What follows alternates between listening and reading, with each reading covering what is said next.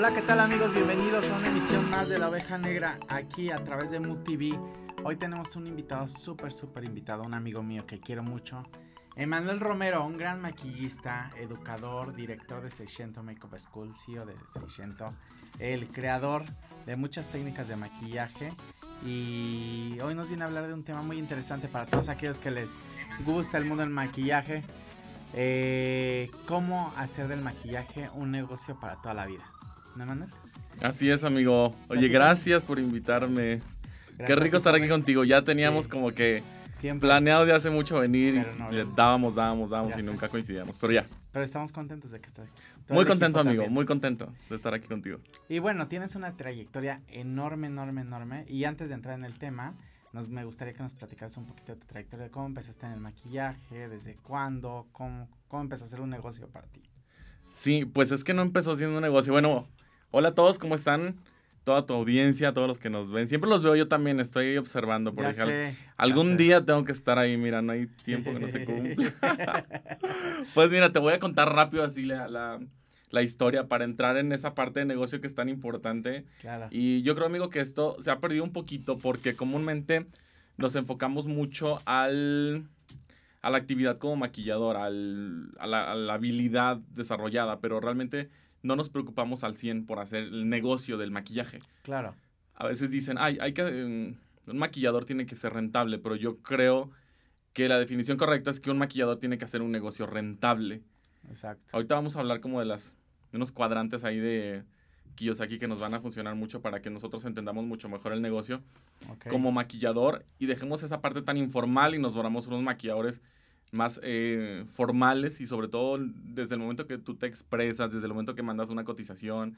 Son varios factores, pero ¿por qué yo empecé en este negocio? De hecho, yo estaba estudiando primero ingeniería en sistemas, me, me pasé a ingeniería industrial, pero y trabajé en una empresa que era una empresa de mm, red estructurada.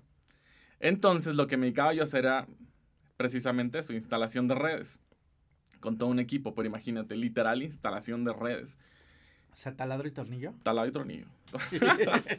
Oye, y me corrieron un día, entonces esa vez fue muy duro para mí. Es como cuando te corta el primer novio o la primer novia, que sientes como que, ay, qué fea. Me acaban de cortar y esta vez me acaban de correr. Créeme que para todos los emprendedores yo creo que es difícil la primera vez que te corren y que Sí. decides no regresar más a trabajar. Exacto, sí. No, es como, ya no quiero eso, ya no quiero ese tipo de ambiente de estar como con ese, con ese estrés de me van a correr, me van a dejar, quedar bien, todo eso. Pero siempre es, o sea, cuando pasa eso, siempre es para mejorar. Siempre hay algo, siempre viene algo mucho mejor y eh, lo peor es el miedo. Y en este negocio lo que tuve que aprender, una de las cosas es el miedo. Después de quebrar dos escuelas, ese es nuestro... ¿Cuántas? dos. Ay, 12 dije. ¿qué No, dos, dos. Pero en dos escuelas donde perdí realmente todos mis ahorros. Invertí todo lo que tenía y esa parte, vamos, yo creo que son, fueron fracasos, pero yo siempre he dicho, el fracaso es- parte del éxito. Y toma en cuenta que el éxito para mí es eh, aventar un huevo en el sartén y que la yema no se te rompa. Claro, No sé, las cosas yo creo que se miden en el orden de las cosas más simples, o el éxito se mide en el orden de las cosas más simples. claro. Y creo que todos deberíamos aprender a festejar las cosas más pequeñas en la vida. Haga lo que Claro. hagas. Lo que pasa es que en cuando empieces a emprender, cualquier celebración, por muy pequeña que sea, va a ayudar a que sea un estímulo. Así sea un cliente más en la escuela. Sí, claro. Entonces, celebrarlo a tu manera. Tú sabes cuando eres emprendedor como que estás esperando el logro mayor, pero siempre tener estas pequeñas celebraciones, por muy pequeñito que sea, ayudan a que tú siempre estés, como que sepas que sí avanzaste. Así es. Sí, es una satisfacción personal. La bronca es que ya nos desviamos un poquito del tema. Sí. Hay como muchos temas, pero la bronca aquí haciendo un paréntesis de todo esto. Pero como este, es- este mundo del maquillaje a veces suele ser tan inalcanzable para muchos maquilladores y lo mismo que yo le digo a todos nuestros alumnos. Claro. Y hablamos de un proyecto donde ya tenemos más de 500 alumnos. Entonces ha crecido la matrícula de una forma impresionante en estos casi cuatro años. Pero lo que les digo es, comúnmente el maquillador tenemos eh, una meta en la cabeza, pero es llegar a ser el mejor maquillador, La estrella. la estrella. Pero eso es lo malo, ¿por qué tienes que llegar o pensar que tienes que llegar a ser una estrella? O, o vemos al maquillador que tiene años trabajando en su proyecto, que tiene mucho renombre, que tiene una técnica de maquillaje muy buena y siempre estamos pensando, a mí me gustaría ser como esa persona. Me encantaría, cuando sea grande quiero ser como esa persona. O sea, creo que no está mal tener como inspiración. Tú eres una inspiración para ellos, para tus alumnos. Gracias. Siempre se expresan increíble de ti. Pero no está mal tener esa inspiración. Lo que está mal es no generar un estilo propio. Exacto. Tratar Entonces, de generar una copia. Es Exacto. como- Pero ahí es cuando eh, ser como alguien más es casi algo imposible. Yo diría que es algo imposible. Este, porque no eres tú, porque no es tu estilo, porque tú tienes tu propia personalidad. Cuando tra- tratas o quieres perder identidad por tomarla de alguien más, es, es, es imposible. Pero lo que siempre le digo a mis alumnos es, ¿por qué querer ser como alguien y por qué no pensar que tú puedes ser un ejemplo para todos? Exacto. Entonces, ¿por qué no preocuparse tú? ¿Por qué vas a ser diferente? El punto es que vas a ser diferente en este negocio, sea maquillaje, sea un negocio de hamburguesas, sea cualquier que sea. giro que tú quieras. Pero creo que lo importante es que tú tienes que hacer la diferencia. Pero estábamos con el taladro y el tornillo. Estamos con el taladro y el ¿Sabes por qué tornillo. quiero que cuentes esto? Sí. Porque para mí el mundo del maquillaje nunca fue un negocio ni una opción de negocio. Yo estudié comunicación y relaciones públicas. Sí, lo sé. Yo fui maquillista, ustedes saben que yo fui maquillista también, no soy maquillista también, pero nunca fue una opción, pero de ahí me mantuve y muy bien muchos años. Eh, yo creí que no sabía maquillar, después me di cuenta que sí sabía maquillar, porque había tomado muchos cursos, pero ¿cómo tú, no sé tú cómo decides o, o después del, del tornillo y el taladro piensas, sí es, sí esa es una opción? Pues bueno, no sé cómo dejar de vibrar esta cosa. A ver, yo te ayudo. Yo le voy Pero, a ayudar, yo le voy a ayudar Oye, a mi después, después de eso, pues es que estamos en vivo. Mira, pero después de eso, fíjate A ver, ya que están escribiendo todos, ya, ya ven a mi amigo qué guapo está, está soltero, ¿eh? Escríbanle, a ver. Vamos a hacer una encuesta ahorita al final. No entremos en detalles. Para ver qué. Bueno, bueno, pasemos a otro tema, Otro el taladro y el tornillo. El taladro y el tronco. Oye, después de esto, me corren de esta. Me corren de esta empresa. Fue algo como chistoso. Porque a partir de entonces también. eh, de mis primeras marcas, fíjate, un amigo me recomendó trabajar en una marca. Ok. Entonces en ese momento que yo voy, me dice, ¿sabes qué? Pues entra, no sabes maquillar, pero entra a vender. Eres muy bueno para vender. Eso de las ventas, pues te va a funcionar muy bien. Oye, entro a esta marca, iba muy bien recomendado. La jefa o la encargada del corner me dice, oye, pero has, una, has maquillado antes. Y yo, bueno, he maquillado a mis hermanas dos veces. Feo, muy feo. Y tengo unas fotos ahí que mis hermanas seguramente recordarán. Algún día se las voy a compartir en privado. Oye, y entonces me dice, haz una prueba. Jamás hubiera dicho yo, ya maquillé a mis hermanas dos veces, porque me dice, a ver, haz una prueba. Te juro que, ah, y chistoso, yo llevaba una sombra roja y una sombra negra en la bolsa. No sé ni por qué. Lo que pensé fue, digo, y si me piden maquillar a alguien, no traigo nada. Solo llevas esas dos sombras. Exacto, porque era lo único que había utilizado con mis hermanas. Entonces llego y veo que tienen un montón de productos, Pues claro. toda- todas las maquis, todas las, las que maquillan Manuel es rojo y negro. Sí, pero no sé, o sea, lo más mal gusto que te puedes imaginar. Pero en ese momento que veo todo así súper bonito, todo el maquillaje que tenían, digo, ni se te ocurra sacar tu sombra negra y tu sombra mm, roja. Hago una prueba y al final de mi prueba me dicen, ¿sabes qué? Tienes razón, maquillas y maquillas muy feo. No me gusta cómo maquillas. Y me dice, ¿sabes qué? Dedícate mejor a lo tuyo. O sea, si lo tuyo es ¿Pero quién te dijo eso? la encargada del corner. ¿Así? Sí, me dice, "Tienes- ¿Directo? Sí, directo. Eso te juro que en ese momento era la primera vez que me decían, no puedes. Fue la primera vez en mi vida que alguien me dijo, no puedes hacerlo. Esto no es para ti. Entonces fue como muy frustrante porque en ese momento decidí demostrarle que yo era, era capaz de hacerlo, de maquillar y de maquillar. Dije, voy a, voy a aprender a maquillar y voy a aprender a maquillar mejor que tú. Eso solo me lo imaginé.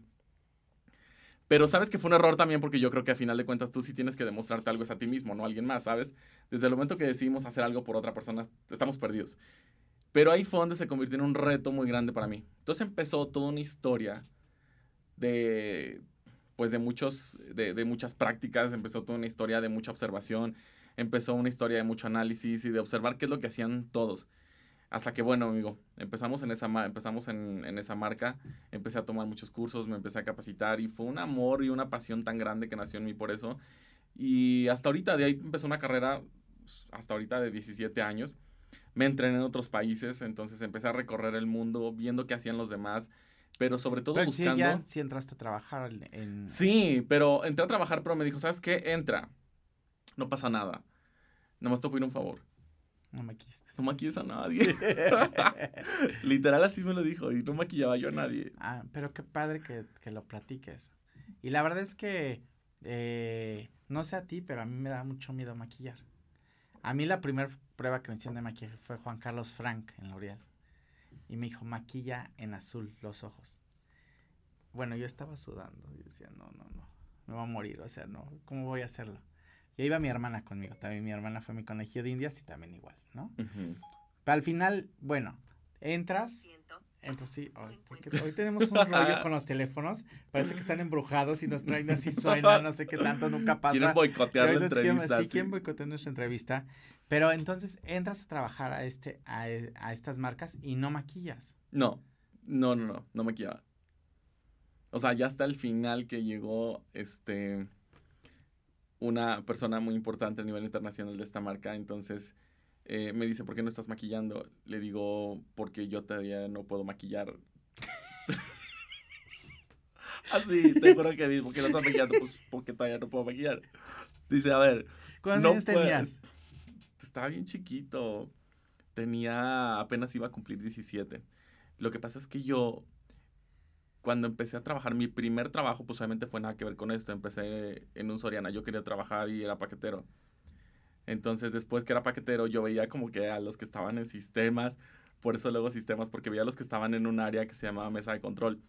Y yo decía, ay, algún día yo tengo que estar ahí. Y volteé a ver a los cajeros dijo, bueno, mínimo cobrando.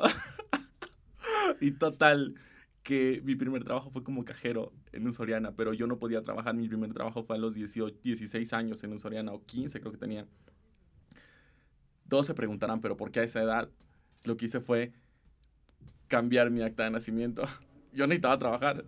Entré a trabajar, imagínate, y en, y en caja, entré en caja, duré como un año ahí. Me pasaron a mesa de control, que era mi, mi mi plan entrar a mesa de control, que era el área de sistemas. Que sepan que ustedes se están enterando y yo también. No crean que porque mi amigo yo sabía esto.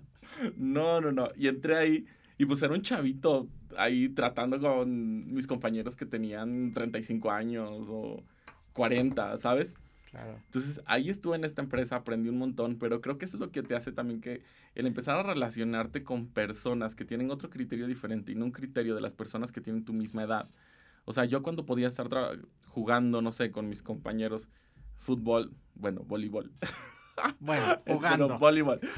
En la preparatoria yo estaba trabajando en un Soriana hasta en un turno nocturno, ¿sabes? Pero porque siempre me gustó ser muy independiente.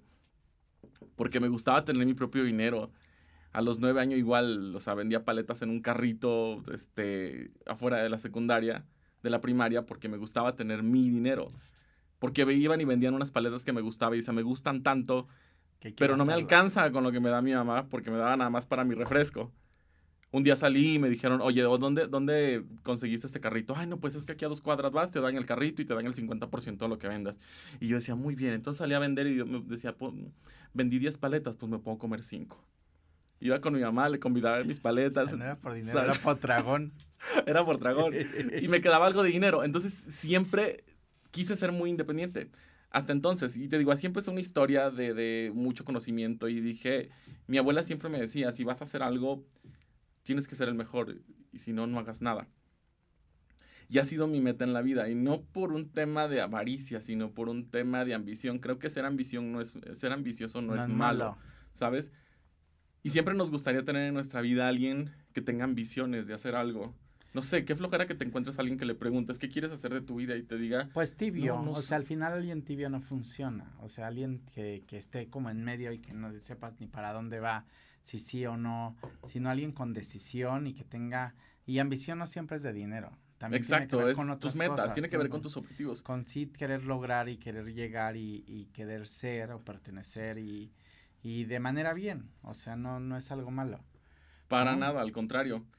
Pero, mm, ¿sabes que, mm, que, el, que el hecho, te digo, o sea, es padre cuando alguien te dice, y me encanta rodearme de gente así.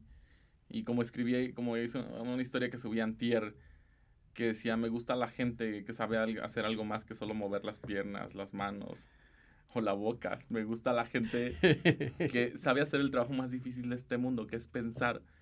Por eso los grandes empresarios, los grandes eh, eh, directores, CEO de marcas, pues les pagan por pensar. A veces decimos, ¿por qué les pagan tanto dinero? porque les pagan por pensar, por tomar buenas decisiones, por llevar el ritmo o el barco hasta que no se hunda. Pues lo que pasa es que, bueno, al final sí necesitas todos los elementos, pero alguien tiene que ser la cabeza. Y yo creo que eres la cabeza cuando eres experto dentro de tu tema. Y te encanta lo que haces y, y puedes mover ese, ese, ese círculo y esa energía hacia donde quieres, ¿no? Y luego, amigo, cuéntame, entonces, ¿cuántas marcas tienes en, en cuántas has trabajado?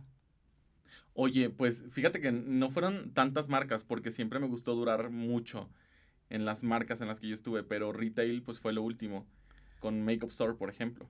Entonces fue la última marca de una gran amiga que se llama Gaby Califa, alguien que recuerdo con mucho cariño, una gran... Yo te conocí en Makeup Store. En Makeup Store, sí. Una gran empresaria, su familia también, Salvador Califa, bueno, son personas increíbles con las que me dieron la oportunidad de seguir desarrollándome aprender mucho más. Eh, también con gente de una gran escuela. Ya lo dejaban maquillar ahí. Ahí sí me dejaron maquillar. Gaby Califa me fue maquillar. Un saludo, Gaby. Entonces, ahí sí me dejaron maquillar, amigo. Entonces, ¿sabes qué? Que fue una gran experiencia. No se olvidaron nunca. Es nunca. Que yo, es que yo no maquillo. Es que yo no maquillo. es que... ah, pero espérate. Después que le dije, es que yo no maquillo, me dijo, a ver, pero es que o no maquillas o, o simplemente no lo haces o te da miedo, no te dejan. Digo, no, pues es que... No me dejan. No me dejan. maquillo muy feo. pero ya he practicado, digo, pero ya he practicado mucho. Entonces hice un maquillaje y me dijo, oye, qué padre, me gusta tu trabajo. Entonces ahí empecé, ya me dejaron maquillar, entonces empecé, empecé ya a generar más ganancias, porque si no, había, si no maquillaba, pues no ganaba, ¿ok? Exacto. Pero, ¿sabes qué? Fue una historia muy, muy padre, porque de ahí pues vinieron muchos éxitos en mi carrera y me llamo, eh, y le llamo éxitos a esos logros de, del hecho de poder agarrar un pincel, de poder maquillar a alguien, este, el hecho de poder elegir ya yo dónde quería estar y con qué personas estar y con qué personas rodearme. Pero hasta el día de hoy te puedo decir que me gusta rodearme de esa gente que, que le gusta hacer, digo, algo más allá de todo eso que conté y es pensar. ¿Pero cuántas marcas fueron? Ay, pero fueron pocas. ¿Tres? Sí, fueron seis marcas, creo que fueron seis marcas. Mi última marca fue Natura ¿ok? Con la que, bueno, ya son... Pero sigues trabajando con ellos. Sí, claro. Ya son 14 años como vocero para esta marca, desarrollando contenidos, este, mm, bueno, desarrollando artículos para prensa, escribiendo libros, eh, he pasado por varias áreas y, y, sobre todo he tenido la oportunidad de trabajar con gente de otros países que tienen una visión bien diferente, que es una visión más enfocada al negocio. Y todas estas mujeres que me toca entrenar alrededor del mundo son mujeres que están enfocadas al negocio, ¿ok? Al multinivel, que es, que es algo tan, un nicho de mercado muy puntual y que son mujeres que van a lo, a, lo seguro, a hacer dinero, a hacer negocio. Entonces tienes que inspirarlas, no solamente hablar de maquillaje. Por eso digo, el, el, hacer negocio con maquillaje no, no es solamente saber mover un pincel. O sea, tienes que pensar, tienes que irte mucho más allá, tienes que ver de qué manera vas a vender un producto, tienes que ver de qué manera lo vas a hacer rentable y de qué manera lo vas a hacer rentable y nosotros lo hacemos a través de la educación. Pero cómo eso lo vas a bajar a tal punto que la mujer común lo pueda entender a través de eh, una forma de aplicación y lo que, lo relacione, una forma de interconectar con otras personas y volverlo un negocio rentable para ellas. Ok, vamos a un corte y vamos a regresar con Emanuel para que nos siga platicando de cómo volver un negocio el mundo del maquillaje. Regresamos. Ah, ya me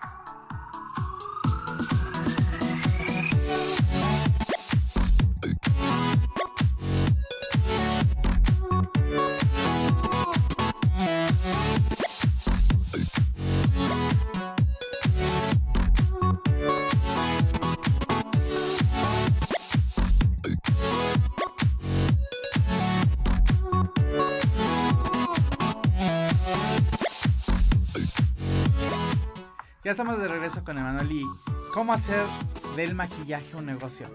Y ahora, amigo, sí platicamos todo esto que decías de cómo transformar. Ya, ¿cómo te das cuenta de que había esta necesidad? Porque es la única escuela de maquillaje que tiene todas estas técnicas, con todos estos eh, que platicaste el otro día, con todo este, estos, eh, este aval que tienes, ¿no? Por parte de la SEP y con esta matrícula grande de maquillaje y ya con muchos graduados ya dentro de ya operando dentro de algunas marcas. Sí, sí, sí. Pues mira, este, este negocio lo vengo cocinando desde hace muchos años. Mi primer este, escuela fue hace 10 años, la segunda fue hace 7 años, las dos quebraron. Pero yo creo que parte aquí lo, el aprendizaje es que no has... Dos, dos aprendizajes súper importantes.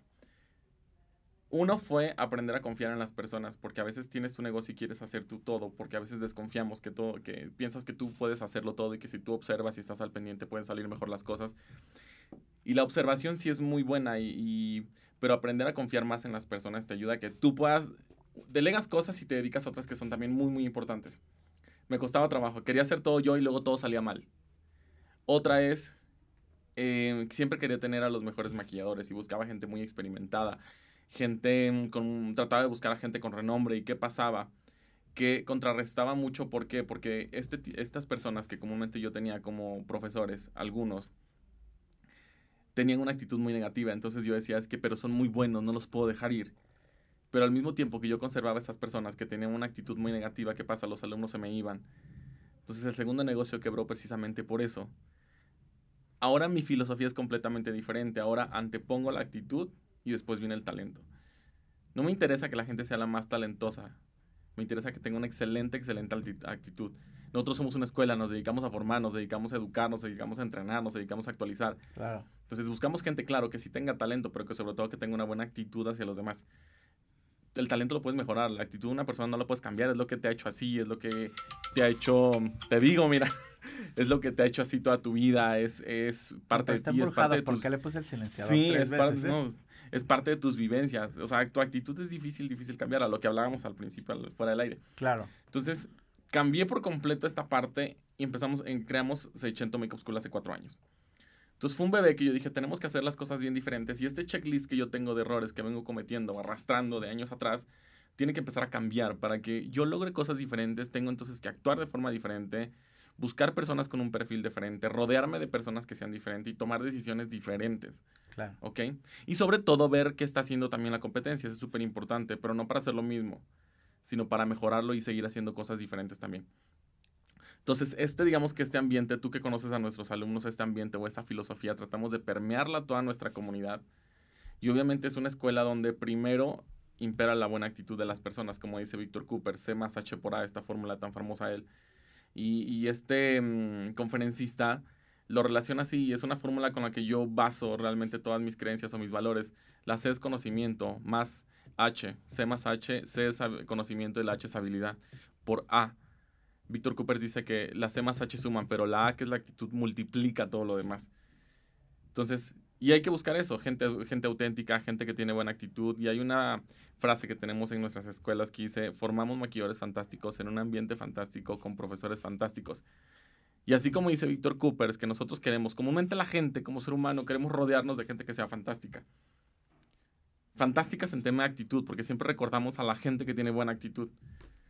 Ni nace entonces 600 Makeup School. ¿Y cómo le, por qué le pones 600? Seicento, porque me gusta mucho la historia del arte francés. Entonces, haciendo una investigación en el Louvre, me encontré, llegué, bueno, con toda esta parte de los Medici, desde el tema cultural, este, desde el tema financiero. Entonces, cuando tocó esta parte de los Medici, me fui a Florencia. Continué con una investigación, entonces llegué al siglo, siglo XV em, y siglo XVI. Esta mm, transición entre dos corrientes artísticas, 600 o 600 o 1600, donde habla de esa transición tan importante en la corriente artística italiana. Entonces me encantó esa parte de la historia del arte. Me gustó la historia, me gustaron eh, toda la parte, mm, la pintura, toda la parte escultura. Hablamos de un Gentileschi, hablamos de un Bernini, hablamos de un Caravaggio. Me enamoré de esta parte. Entonces yo regresé enamorado de la, Arquitectura Un florentina. italiano. Sí, y sin un italiano. Instalado. Instalado. Ya me quería quedar allá. Oye, ¿y qué crees? Que entonces dije, bueno, Seicento, pues bueno, Seicento. Esta escuela se tiene que llamar Seicento. Y después de eso, pues surge esta escuela y surgen los- por eso los nombres de los salones. ¿Cuántos años lleva? Seicento va a cumplir cuatro años. Ya cuatro. Cuatro años. Y a cuatro años, pues digo, esto ha sido un- ¿Cuántos graduados, más o menos? ¿Cuántos graduados? Pues estamos hablando alrededor de 5 mil graduados. Exacto. Vienen de toda la República. De toda la República y de todas partes del mundo también. Ok, Sí. Y para todas esas personas que quieren empezar en el, en el mundo del maquillaje o quieren, les da curiosidad eh, emprender algo en el mundo del maquillaje, ¿por dónde tienen que empezar? ¿Por dónde? Bueno, mira. Lo primero es, en Yo no digamos sé. que ahora sí que el cuadrante de los negocios de Robert Kiyosaki, tienes que pensar muy bien dónde tú te quieres ubicar. Lo que pasa es que para hacer negocio necesitas una mentalidad que vaya, que vaya mucho más allá de lo que puedes ver en la punta de tu nariz. No, y hablar de negocio no hablo de una... Aún así, ahí vamos a eso. local. Ahí vamos a eso, fíjate. La ventaja de un maquillador, comúnmente empezamos todos siendo empleados de alguna empresa. Entonces, así como el cuadrante de Robert Kiyosaki que dice, una, una, tú puedes ser empleado, puedes ser autoempleado, puedes ser dueño de tu negocio, puedes ser un inversionista. Tienes cuatro cuadrantes. Tú decides dónde te quedas o bien los niveles de pensamiento de eh, Marco Antonio Regil. Entonces, ¿dónde tú te encuentras o qué tipo de mentalidad tienes? Primero tienes que definir, yo creo, en qué tipo de mentalidad tú te encuentras. Eh, tienes pensamiento de pobre, tienes un pensamiento de clase media, tienes un pensamiento de clase rica o clase alta. Entonces hay tres cuadrantes en lo que tú te puedes ubicar primero, como dice Marco Antonio Regil. Entonces, si no han escuchado, escuchen esa parte que está muy interesante. Todo el mundo lo conocemos como un este, Conductor. conductor. pero tiene unas ideas ahí este, muy padres acerca de los negocios. que pueden sumar. Exacto, que te suman mucho. Entonces, a mí me gusta escuchar a, a todas esas personas que tienen algo bueno que aportar y me quedo con lo que va muy alineado a mi filosofía. Pero puede ser de clase pobre. Los de clase pobre, dice Marco Antonio Regil, que son aquellos que piensan que el gobierno tiene que mantenerlos, que tienes que encontrarte un marido para que te mantenga, y si tienes una mamá, pues la mantiene de paso allá también, ¿sabes? Entonces, si eres de clase media, el pensamiento, hablamos de nivel de conciencia, Claro. y los de clase media son aquellos que quieren parecer siempre de clase alta, que siempre tienes que traer los mejores tenis, los mejores zapatos, la mejor bolsa, la mejor camisa, la mejor marca, el mejor carro, siempre traen el mejor celular, pero todo lo deben, se la pasan comprando pasivos todo el resto de su vida. Y claro, le dicen al de clase alta algo muy muy puntual y ahorita vas a ver. Y el de tiene de pensamiento de clase alta es aquel que se la pasa todo el tiempo pensando en que va a invertir su dinero. Se la pasa pensando cómo va a convertir esos 100 pesos en 200 pesos. El de clase pobre, hablamos nivel de conciencia, recuerden, no hablamos de un nivel socioeconómico demográfico, no, sino nivel de conciencia. Sí, porque hay clase alta que piensa como pobre y clase pobre que piensa como pobre. Definitivamente. O sea, no, no siempre es que depende de donde estés ubicado. No. O sea, Mm, o sea es- tú, estás- tú puedes estar, pero tu pensamiento debe estar ubicado en cómo generar y cómo crear más. ¿Cómo crear más? Exacto. Esa persona que es de clase pobre es aquel- eh, aquella que tiene eh, pensamiento de clase pobre o conciencia de clase pobre, es aquel que tiene su casa llena de cositas. Es más, el de clase pobre no puede dejar pasar una oferta. O sea, no puede dejar pasar las promociones porque no, qué pecado dejar pasar una promoción. Que ese soy yo. y atascas tu casa de cosas, de puros pasivos. Al igual, bueno, pura chuchería. El de clase media compra puros pasivos. Los pasivos son aquellos, no los que tú estás pensando, Yo son no aquellos... nada. los pasivos son aquellos que todo el tiempo están comprando, pero deudas. Todo el tiempo están que no adquiriendo generan un valor y que no generan un crecimiento y no, no, es un, no es una inversión. Pero ¿sabes qué es lo que le dice el de clase media al de clase alta? Siempre el de clase media le está diciendo al de clase alta, pensamiento, recuerden. Oye, tú ganando lo que ganas, ¿por qué no traes unos zapatos como los míos? ¿Por qué no traes una bolsa como la mía? ¿Por qué no traes un carro como lo mío? Yo gano mucho menos que tú. Sin decir nada, pero el rico, el de clase alta, sabe perfectamente bien que en lugar de comprar pasivos, él está buscando de qué manera va a invertir su dinero o quizá ahorrando un poco para llevarlo a un plan de inversión y que ese dinero genere mucho más o para comprar un activo. Un activo, pues obviamente me refiero a educación, puede ser una propiedad, bienes raíces, no sé, pero algo que a la larga, un negocio, algo que te pueda duplicar tu dinero, pueda duplicar tus ganancias. Y obviamente este de clase media, si se la pasa endeudado toda su vida, pero llega un punto que ese de clase rica, de pensamiento de clase rica, llega un punto que ese dinero lo va a invertir y va a ganar lo que quiera ganar cuando se sabe invertir. Y esto aplicado a maquillaje. Y esto aplicado a maquillaje, si nosotros lo aterrizamos, ahora nada más vamos con los cuatro, estos cuadrantes de Robert Kiyosaki, fíjate. Ahora, tú eres un empleado. Estamos hablando tú y yo, trabajamos en retail. Ok. Estábamos en un corner, éramos empleados, ¿ok? Pero guapos, hay gente, por cierto. guapos por cierto. Guapos, por cierto. Pero- Muy guapos. Y nos veíamos bien, o sea. Y vendíamos, pero Y vendíamos cabrón, o sea. Porque si éramos Eso los sí, mejores. ¿eh? O sea, si éramos los mejores. las escuelitas de Makeup Store, ¿no? ¿Cómo recuerdo? Entonces, fíjate, cuatro cuadrantes. Estábamos nosotros como empleados, pero hay gente que se la pasa pensando toda su vida. Hay gente como tú y yo que pensamos en su momento que estar en esa posición es tomar mucha, mucha experiencia. Y claro que la tomamos, Y era porque transitorio. era transitorio. Nos relacionamos con muchas personas, conocimos formas de pensar, unas formas diferentes de ver el mundo, conocimos tendencias, nos relacionamos con personas de otras marcas, eh, con maquilladores internacionales, no sé, pero buscamos cuál fue la mejor manera de nosotros ir desarrollando nuestro talento estando en cierta posición. Bueno, también tiene que ver lo que decías, la actitud y el compromiso con el servicio, que, que mucha gente no lo tiene. Gente Claro, Que son empleados, pero aparte eres empleado y sientes que te están utilizando y que sientes que están abusando de ti todo el tiempo. Tú aceptaste ganar lo que, lo que te están ofreciendo. Tú aceptaste ese trabajo, aceptaste ese horario, aceptaste las condiciones.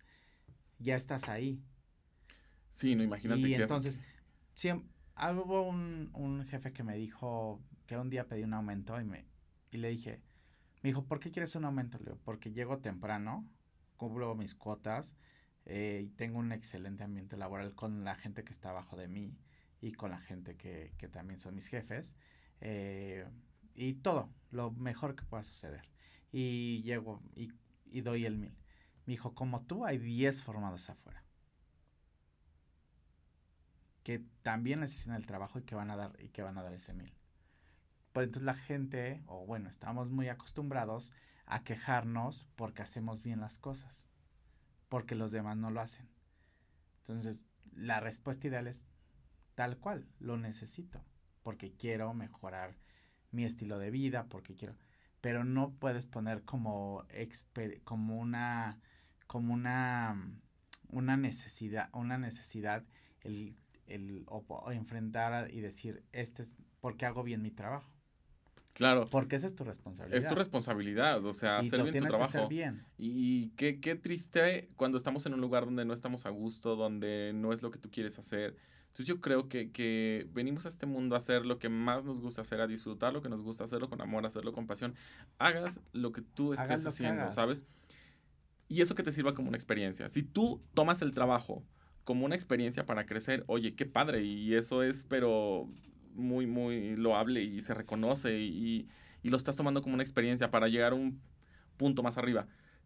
Pero si eres de esos que estás pensando tener solamente un buen trabajo para mantenerte, que tenga una pensión o una jubilación, entonces eres un empleado, tienes una mentalidad simplemente de empleado. Lo único que estás haciendo es intercambiar tu tiempo por dinero, esperar una quincena todo el tiempo y estar pensando si eso te va, cada vez te va a ir alcanzando. Que no A está nadie, mal. nadie, nadie está conforme con lo que gana. Yo no estoy diciendo que esté mal, simplemente que depende cuál es la actitud que tienes tú, eso es importante y sobre todo no tu nivel de conciencia. Es porque no les gusta desarrollar su trabajo, pienso yo, porque cuando desarrollas lo que te gusta, ni siquiera tienes, eh, no hay esta necesidad de estar pensando cosas, o sea, estás haciendo lo que más te gusta y lo estás disfrutando y por consecuencia vas a crecer. Y ahí vamos al tema del negocio, porque fíjate, tú puedes ser, te encuentras ahí, eres un, eres, tienes, tienes una mentalidad de empleado y solo estás viviendo esperando una quincena. Pero hay personas que están trabajando porque quieren adquirir una experiencia. Cuando tú pasas a un segundo nivel, dejas de ser un empleado y te conviertes en un autoempleado. Nosotros fuimos empleados. Cuando salimos de ahí decidimos hacer nuestro trabajo por fuera y empezar a hacer nuestras citas y decir, ahora soy un maquillador que tiene trabajo, tiene agenda llena los fines de semana, te conviertes en un autoempleado. Ojo, de empleado pasas a ser un autoempleado. ¿Por qué? Porque ya sabes vender algo. Es importante. Cuando eres un autoempleado ya sabes vender algo o ya sabes venderte de alguna manera, pero no dejas de ser un autoempleado. No puedes decir que tienes, eres dueño de tu negocio porque no eres dueño ni siquiera de tu tiempo. Hablo como maquillador, pero pueden generarse diferentes contextos. Es como un dueño de una tienda de abarrotes que dices que es mi negocio, soy dueño de mi negocio. No, no eres dueño de tu negocio, no eres dueño ni de tu tiempo porque te la pasas ahí 8 o 10 horas atendiendo tu negocio. Cuando eres un maquillador y dices, tengo ya mi negocio, pasas de ser un autoempleado a ser un dueño de tu negocio. ¿Cuándo pasas de ser un autoempleado? cuando realmente tú puedes disponer de tu tiempo, cuando puedes hacer equipos de trabajo, cuando armas tus equipos de trabajo y, tu negocio no necesita de ti para estar generando.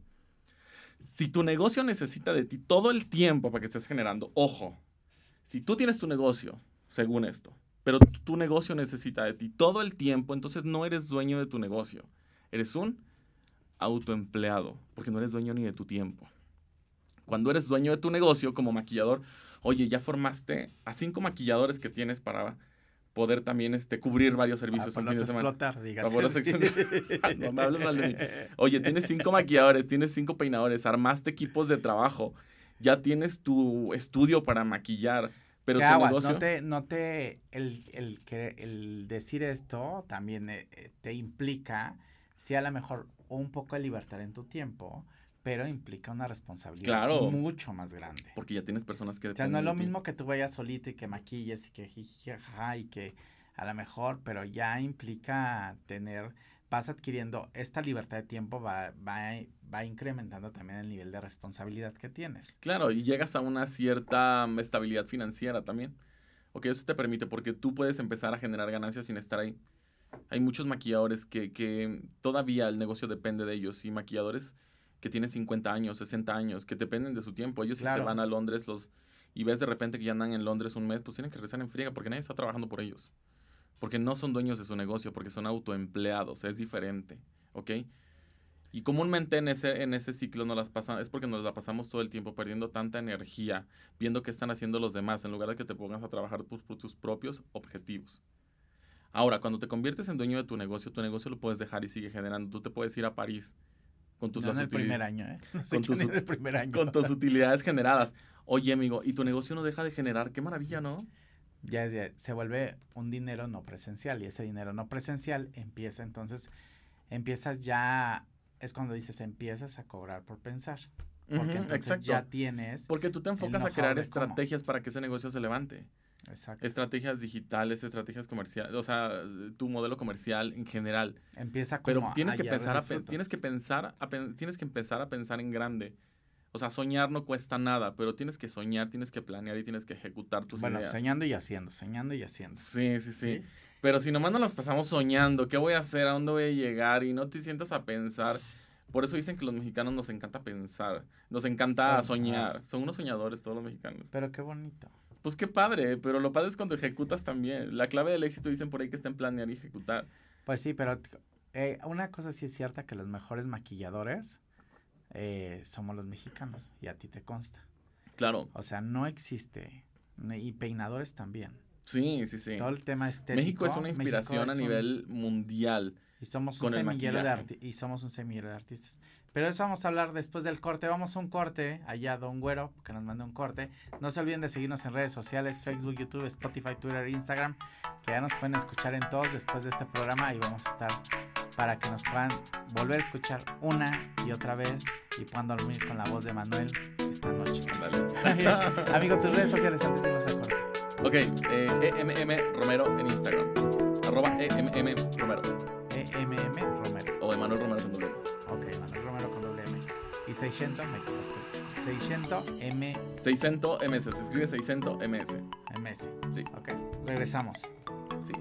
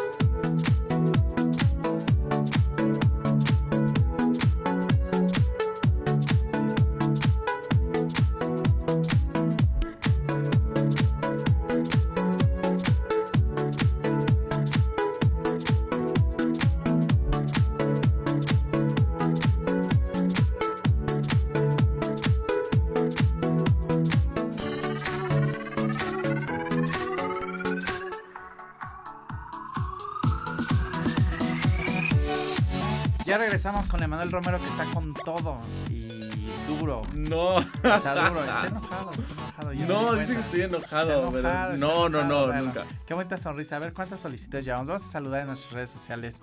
A ver cuántos pretendientes por aquí ya tenemos. Friné, qué gusto que nos estés viendo. Chio Blas también nos está viendo. Juan Murguía, saludos. Emanuel Roberto Yáñez está viendo el video. Nos está- manda saludos. Rosalinda Sarte de Benefit nos está viendo también. Te mando saludos. Ay, saludos. Eh, Lina Lozano nos está viendo, saludos. Eduardo también nos está viendo desde Ixtapan de la Sala, Estado de México, saludos. Eh, María Méndez, qué grosero entrevistador que está a su teléfono sin ponerle atención. No, es que hoy nos jugaron los teléfonos uno, Ándale, ves. una, una, un rollo duro, y no era mi duro. teléfono, el de Manuel. Sí, es un grosero, es un Era el de Manuel Me que yo le dije- y se la pasa en su teléfono. No, no, no, Le dije, yo lo arreglo. Falta de respeto, me voy de aquí. Y cuando ve el teléfono es porque estoy viendo los mensajes que este llegan. momento. Es los mensajes que llegan. Aleja Moreno, guapo como siempre, mi Manuel. Frine, padrísimo programa. Él nos está viendo. Raquel Dorantes Bello, mi director. Miri Sánchez, Emanuel Romero, el mejor. Ivonne Zamora, saludos, Emanuel. Cari Evan, saludos. Matías, Bianca, saludos. Adriana Naya, eres el mejor. Emanuel Romero, mucho éxito. Marisa, eh, Marisa Zúñiga, un abrazo. Grace Guzmán López, te quiero, nos está viendo. Yolanda Grace, Castillos, Grace. saludos, Beso. Emanuel. Muchos fans, amigo. Hay muchos fans, amigos, sí. Muchos fans que te están viendo. Sí, sí, sí. Entonces ya me regañaron, pero aquí Qué lo veo. bueno, qué bueno que la llaman la yo veo atención. Qué aquí- grosería, qué falta de respeto. Ya sé, qué Y es grosería. la primera vez que me invita a este programa. Ya no Pues que está enojado. Está enojado. Vean qué bonita Por eso mejor estoy viendo mi Que está así, es como que está así, medio enojado y así como... No, no, no. Pues fíjate, es que está bien interesante el tema. Está súper Sí. interesante. Mira, y tú me decías, por pasos, ¿qué tengo que hacer? Bueno, pero es que es importante. O sea, tú tienes primero que, que ubicarte dónde estás. O sea, el aquí y el ahora es importante. Ajustar ¿Dónde estás? así no, claro, decir, o sea, es normal. Y, y con esto no quiero que se, que se entienda mal, porque me estaba diciendo aquí Eddie hace un rato fuera del aire y lo voy a quemar. Dices que ser empleado no es mal. No, no, no, yo no estoy diciendo que ser empleado sea malo, al contrario. Pero que lo tomes como lo que es un trampolín para ser mejor, para tomar mucha experiencia y sobre todo llegar a tu punto. No, no me refiero a que sea mayor. A vamos tus objetivos. vamos a discutir ahorita. Vean. Sí, no, este que, es malo, ve. No, Dije, ya no, no. voy a venir. No es malo. Deja estarles calentando la cabeza a estos, porque te voy a dar. Este, no, no es malo, no es malo trabajar para alguien. Y no es malo quedarse en esa comodidad de, de trabajar en una empresa. Porque sí es muy cómodo trabajar en una empresa y tener la seguridad. Pero, eh, pero también tienes que proponer y crecer. Al final, el trabajar en una empresa es una mini empresa que tienes dentro de una empresa. El poder generar y crecer, o sea, el ser empresario a veces no nada más es salirte y trabajar por fuera, sino también dentro de una empresa puedes desarrollar, desarrollar equipos, hacer crecer la empresa. ¿Por qué? Porque tienes muchos beneficios cuando ya estás en una empresa. Y más cuando son empresas a lo mejor en desarrollo que te dan este, eh, que te permiten estos crecimientos. Claro, lo que pasa es que, mira, amigo, eso es lo padre. Por ejemplo, de, todo nuestro equipo de trabajo de profesores, que tenemos más de 30 profesores, o sea, ellos están prestando un servicio para nosotros, pero es eh, gente que nosotros siempre estamos motivando, que siempre estamos reconociendo a mi equipo de trabajo, que hacen un trabajo maravilloso, pero siempre yo estoy saben que todos tenemos que crecer.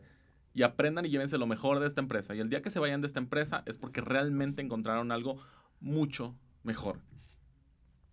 Y me va a dar mucho gusto y me va a dar mucha emoción. Por eso nosotros tratamos de siempre ofrecer oportunidades y sobre todo que nuestra gente crezca, que no se quede donde está. ¿Será que los quiera correr? No, no, para, no, fíjate que es un equipo increíble. De todo, Sí, desde un equipo- ventas. no, yo- No, y con ventas es también motivarlos todo el tiempo. Claro. O sea, a mí me encanta gente que realmente esté generando ganancias. Y a eso vamos siempre. ¿Cuánto quieres ganar? ¿Hasta dónde quieres llegar? Pero entonces primero te digo, te ubicas, te ubicas en, qué- en qué momento de tu carrera te encuentras. Empleado, autoempleado, pum, llegas a dueño de tu negocio. ¿Cómo puedes emprender un negocio como maquillador? ¿Cómo puedes hacer de esto un verdadero negocio Pero a rentable? ver, te dicen, llega alguien y dice, yo quiero ser maquillista y yo quiero empezar un negocio a partir del maquillaje. ¿Por dónde empiezo? Primero, eh, algo que tú mencionabas hace rato. Investigando, conociéndote, eh, curioseando. ¿Ok? Tienes que ser muy, muy curioso, tienes que ser muy observador, tienes que ser muy analítico, tienes que aceptar y tener la humildad de siempre estar consciente que alguien va a venir y te va a enseñar algo nuevo. Claro. Y es real, cuando tú piensas que ya lo sabe todo, va a llegar alguien que te va a reemplazar así, en menos de lo que tú te imaginas. Tener esa, mm, tener siempre la humildad de aceptar que tienes algo que aprender de los demás es algo súper importante, pero sobre todo aceptarlo y capacitarte. ¿Qué vas a hacer? Necesito aprender, necesito capacitarme, necesito llenarme de información. Depende qué quiera hacer. Obviamente, si hablamos de un maquillador que quiere convertirse realmente en un emprendedor, tienes que empezar a conocer todas las variantes del maquillaje y no solamente maquillar es lo más importante, sino que... Ni maquillar es solamente, un, maquillar es solamente una parte del negocio. Eh, una parte del negocio Porque nada más. en el negocio del maquillaje hay 10.000 cosas que puedes hacer. Así es. Pero, por ejemplo, hablamos de un gran, gran negocio a través del maquillaje. Eres un maquillador que solamente se dedica, pum, a maquillar. Oye, entonces, ¿por qué no empiezas a armar tus equipos de trabajo? Ese es el primer paso. Arma tus equipos de trabajo. Empezamos a generar confianza. Empezamos a buscar, empezamos a buscar gente que sea igual de talentosa que tú. A mis alumnos les digo, ¿sabes qué? Tú estás estudiando maquillaje, a los de al lado están estudiando peinado, ahí están haciendo unos trabajos increíbles. ¿Por qué no vas, observas, analizas, empiezas a armar tu equipo de trabajo? Porque siempre vas a necesitar que haya alguien que haga un maquillaje y un peinado.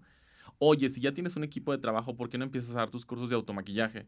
Oye, ¿cuánto te cuesta hacer una estación de trabajo, una silla de maquillaje? ¿Cuánto te cuesta hacer un espacio únicamente, un estudio de trabajo? Estamos hablando que una silla y una estación de maquillaje te puedes llevar 10 mil, 15 mil pesos. Pero ¿sabes lo redituable que puede ser esto? Y luego dos estaciones y luego ya empiezas a crecer y empiezas a hacer equipos más grandes de trabajo. Exacto. El punto es que tienes que ofertar con base en la demanda que tú tienes.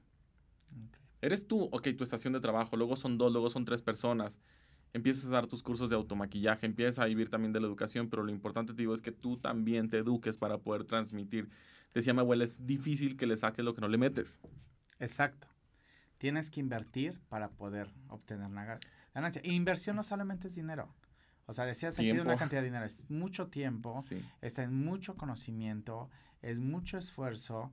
eh, antes de llegar a este tema del, del, del ser empresario y mientras pasas por el autoempleo y el empleo, es hay que invertirle todo el tiempo y servicio, servicio, servicio, servicio Sí. todo el tiempo. Es que mira, no existe negocio que no te lleve inversión. O sea, s- sí, tienes que invertirle, aunque sea tu tiempo, pero tienes que invertirle siempre. Y si tienes que invertirle un capital a ese negocio, realmente es cuando va a empezar a ser redituable. Y esos 10 mil pesos, ok, ya invertiste a lo mejor en tu estación de trabajo, invertiste en tu silla de maquillaje, invertiste en tu estudio, invertí 20 mil pesos, ok, y luego viene la recuperación de inversión. Encuentra una Claro. estabilidad de tu negocio que se pueda mantener solo, que puedas pagar esos gastos fijos y después viene, perdón, la recuperación de inversión. Invierte, llega un break-even, una estabilidad en tu negocio, donde tu negocio ya necesite de más dinero y después empieza a generar ganancias. De esas ganancias o esas utilidades ni te las gastes, porque tienes que reinvertirlas. Otra vez. Claro, así. si no ahí te quedas. Para ti que empiezas con tu negocio de maquillaje chiquito y que empiezas a, a generar como un poco de utilidad, invierte, invierte, así sea venta de catálogo, lo que decía Manuel, o, eh, venta de o venta directa o, o dar el servicio de maquillaje, porque hay muchas vertientes dentro del maquillaje. O sea, hasta asesorías, escuela de maquillaje, eh, lo que sea. Siempre tienes que reinvertir, usarlo mejor, que tu equipo se vea Sí, mira, es imposible. Lo que pasa es que el error que cometemos todos y en el tema de maquillaje, ya tenemos nuestro salón de belleza. ¿Por qué tú crees que hay tantos salones de bellezas que se la pasan? Tú dices, es que son tan buenos en lo que hacen, pero se la pasan igual. No crecen. O sea, el salón de belleza tiene dos estaciones hace años. O sea, y aparte a veces hay gente que, o tú mismo como dueño de tu negocio, estás viendo que tienes una demanda más alta y no inviertes en mejores equipos de trabajo, no inviertes en más estaciones, te quedas con el mismo negocio. ¿Pero por qué? Porque a lo mejor todo lo que está llegando de utilidades te los estás gastando. ¿En qué? En lo que sea. Ustedes sabrán en qué se lo están gastando. No solamente es invertir en el- la parte de tu equipo, en la, sino invertirte a ti también. Conocimiento, también que te veas bien. Sabes, tú sabes lo importante que es la imagen de un maquillista, que llegues limpio, aseado, con manicure, porque te- evidentemente tus manos están súper expuestas. O sea, todo esto requiere una inversión de tiempo y dinero. Y de inver- reinvertir todo el tiempo. Y entonces empiezas a generar mucho más proyectos y mucho más negocio. Sí, claro. Definitivo. Pero hasta que cambiemos un poquito el chip y tú decidas hasta dónde quieres llegar. Lo importante es que tú empieces cambiando tu forma de pensar, tu nivel de conciencia. ¿Qué quieres hacer? ¿A dónde vas a llegar? ¿Cómo le vas a hacer para llegar a ese punto donde tú quieres llegar? Y sobre todo que tengas ambiciones, que tengas sueños ¿Y te pongas a llegar? trabajar. Ay, amigo, pues ahorita mira mi casa con, con mucha calma porque hay mucho tráfico. No, no, payaso. Miren, pues la verdad que mira, nuestra meta ahorita tenemos dos, Ahorita le escu- doy un do- zape. dos escuelas. Hablando, Seichento ahorita es, bueno, ya podemos decir que es una escuela referente para Latinoamérica. Eh, ha crecido tanto, tanto, tanto nuestra, nuestra escuela gracias a todos los, nuestros alumnos, a toda la gente que, que decide estudiar con nosotros, que cree en nuestro proyecto educativo, a la Secretaría de Educación Pública que creyó en nuestro proyecto también. Y al ser la única escuela incorporada al CEP, todos nuestros alumnos salen como si fuera como cualquier preparatoria u universidad que salen con su acreditación oficial. Pero esto nos lleva obviamente a un nivel de responsabilidad mucho más grande y lo que queremos hacer realmente en este negocio, así como lo hicimos ahorita en satélite, que ya hablamos que Reforma es la primera escuela la más grande y la más equipada del país. Ahora es satélite. Y cada vez vamos por más en el sentido que queremos ofrecer las mejores instalaciones a nuestros alumnos, los mejores profesores, el nivel programa, el mejor programa educativo y una escuela donde realmente el alumno se sienta orgulloso de decir, esta es mi escuela. Aquí estudié en Seichento Makeup School. ¿Cuánto dura la carrera en mira, desde las especialidades de tres meses, lo que pasa es que tú puedes estudiar con nosotros una carrera o bien una especialidad la carrera la estudias, perdón, no o bien una especialidad. Tienes que estudiar la carrera, perdón, y después estudias tu especialidad. Exacto.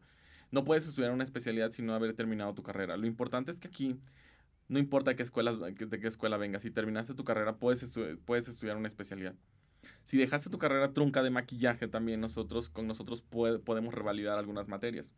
Okay. Entonces continúas a la mitad o no sé, depende en qué módulo te hayas quedado, haces un examen de colocación y continúas tus estudios ahí con nosotros. Ok. Entonces, pero, ¿y cuánto dura la carrera? Dura, ay, la pregunta, ¿verdad?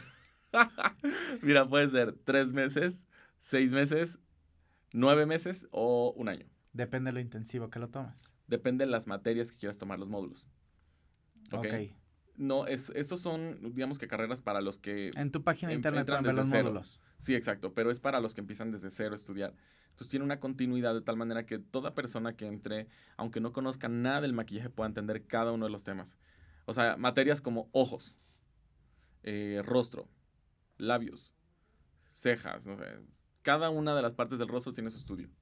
Entonces lo vas entendiendo, vas todo como armando tu rompecabezas. Ya hasta que haces un, no sé, un ensamble de todo lo que aprendiste. Y es donde empiezas a hacer diferentes tipos de maquillaje. Lo más es un año. Sí. Y de ahí las especialidades. De ahí las especialidades. que esos sí son intensivos. Eh, prostéticos de silicón, que es ya más avanzado para cine, efectos especiales, pero esos prostéticos de silicón. Ya la espuma quedó atrás, entonces lo más actual es el silicón. Em, novias, teatro, alta definición. O sea, hay N cantidad de materias y que luego se pueden volver especialidades. Depende, porque a lo mejor durante tu carrera estudiaste el módulo avanzado de efectos especiales, pero dices, esto me encantó. Bueno, entonces te metes a una especialidad que ya es prostéticos de silicón. Y ya vas avanzando. Claro, pero vas sobre la misma línea, sobre algo que te gustó, sobre algo que ya experimentaste. Es como estudiaste la carrera de medicina. O sea, en general estudiaste la medicina, pero resulta que te encantó, este, mm, no sé, la cardiología, este, neumólogo, no sé pero algo No nos vamos a meter en eso porque no son médicos, pero bueno. No, pero estudias ya tu especialidad. Sí, tu especialidad. Exacto. Para que vean cuánta oportunidad de negocio hay ahí. Pero bueno, muchas gracias, amigo, por haber venido. Te quiero mucho. Yo también. Quiero que vuelvas a venir. Espero que no te hagas del rogar mucho. No. Quiero que sepan que todo, lo, todo el maquillaje que ven aquí en Mood TV, vienen los alumnos de Manuel aquí a, apoyarnos y ayudarnos siempre, que, estoy muy agradecido que nos mandes a tus estudiantes y que puedan puedan practicar aquí, pero más bien ayudarnos, porque gracias a ellos podemos salir así. pero sabes que, así como tu amigo, así como tú, ya para cerrar, un comercial para todos. Pero yo creo que así como tú, varias marcas y empresas deberían creer en los nuevos talentos. Yo creo que todas las marcas se enfocan mucho a los talentos que ya están consolidados. Pero hay tanto talento nuevo que tiene tanto que dar, tanto que experimentar y sobre todo tanto que demostrar que valdría mucho la pena que las marcas voltearan un poquito y apoyáramos a los nuevos talentos y diéramos esas oportunidades de crecimiento, así como los dan ustedes, de vivir experiencias diferentes, que se vayan desarrollando, que pierdan el medio, pero sobre todo lo que nos gusta es que se desarrollen en ambientes donde hay gente que va muy alineada a nuestra filosofía y nuestros valores. No, y que ya aparte se pueden integrar en un ambiente profesional donde ya están activos. Claro. No, pues bienvenido aquí, ya sabes, y empresas ahí que se quieran sumar, felices. Sí. Pues muchas gracias. Y esto es La Oveja Negra. Síganos en nuestras redes sociales, MUTV, Eddie Jaimes, Emanuel Romero y sí. Makeup School y MM también. Síganos a todos. Gracias. Nos vemos el próximo martes. Bye.